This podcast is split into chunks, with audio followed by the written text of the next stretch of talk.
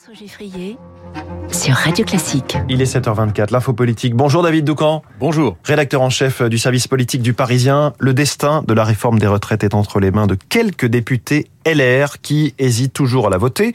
À vos yeux, David, la droite est en train de commettre une lourde erreur politique. Oui, il y a neuf mois, pendant la campagne présidentielle, toute la droite défendait le report de l'âge légal à 65 ans. Pas il y a 10 ou 15 ans, il y a seulement neuf mois. Et aujourd'hui, les députés LR font de la politique à front renversé. Si j'osais, euh, je dirais qu'ils sont cul par-dessus tête quand ils critiquent une réforme trop brutale, injuste, qui ne tiendrait pas suffisamment euh, compte des carrières longues et de la pénibilité. Un comble euh, qui pousse Jean-François Copé à s'exclamer dans les colonnes du Parisien aujourd'hui, je cite, Certains dans nos rangs défendent les idées du PS. Alors pourquoi cette situation ubuesque? Parce que les républicains sont torturés, obsédés par un questionnement stratégique. Faut-il voter la réforme d'Emmanuel Macron et apparaître comme des soutiens? Ou bien faut-il s'asseoir sur ses convictions pour lui infliger un revers et, préserver une étiquette d'opposant en attendant la prochaine élection. C'est cette controverse tactique dont les républicains ne parviennent pas à sortir et qui explique au fond tous leurs atermoiements. Pendant ce temps-là, les Français en général, leurs électeurs en particulier, les regardent et LR perd des plumes. Ah, et des atermoiements qui ne sont pas de nature à sortir LR de son problème de leadership. C'est le moins que l'on puisse dire. D'abord, l'autorité d'Éric Ciotti est sapée par Aurélien Pradier, euh, qui ne se comporte pas avec le gouvernement comme un négociateur, mais comme un maître chanteur. Quant à celle, l'autorité euh, du président du groupe Olivier Marlex, elle ne s'est à ce stade pas encore exprimée. En tout cas, il n'y a pas de témoin. Et puis, il y a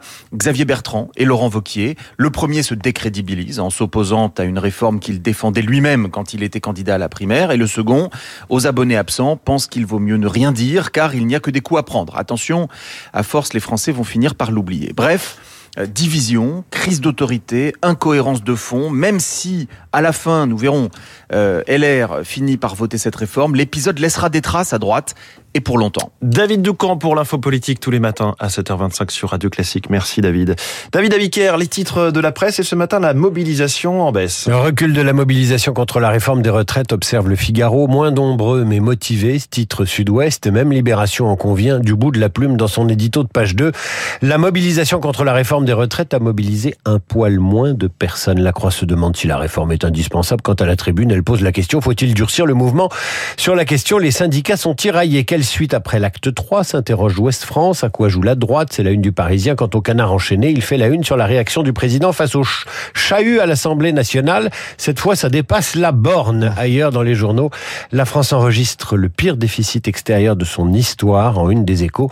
Heureusement qu'elle a Total sera sur l'opinion qui nous livre cinq bonnes raisons de se réjouir des super profits du pétrolier. Merci David. À tout à l'heure, 8h30 pour la revue de presse complète. Ce sera avec Renaud Blanc. Bonjour Renaud. Bonjour François. Vous nous accompagnez pour la matinale de Radio Classique jusqu'à 9h. Quel est le programme Alors on débutera avec Samuel Blumenfeld, le monsieur cinéma de Radio Classique et du quotidien Le Monde. Les sorties de ce mercredi 8 février. Je peux vous dire qu'on parlera d'un long métrage français mais aussi d'un film américain qui a 25 ans. Un gros bateau, une histoire d'amour, un iceberg. Ça vous dit forcément quelque chose. Samuel Blumenfeld juste après euh, le journal de Charles Bonner. 8h05, nous serons en ligne avec l'ex-championne de ski Perrine Pellen, organisatrice des championnats du monde à Courchevel et à Méribel. Nous reviendrons avec elle sur la victoire hier en combiné d'Alexis Pinturo. Perrine dans le journal de Lucille Bréau. 8h15, je recevrai le colonel Arnaud Wilms, porte-parole de la sécurité civile. L'envoi de sauveteurs français en Turquie, bien sûr, la Turquie et la Syrie, où le bilan des tremblements de terre ne cesse de s'alourdir. On parle de 8300 morts actuellement. Le colonel Arnaud Wilms, rendez-vous à ne pas manquer dans trois quarts d'heure. Vous n'oubliez pas Esprit Libre à 8h40 dans notre studio Marc Lambron et Pascal Bruckner. Esprit Libre juste après la revue de presse de Monsieur David Abiker. Mais tout de suite.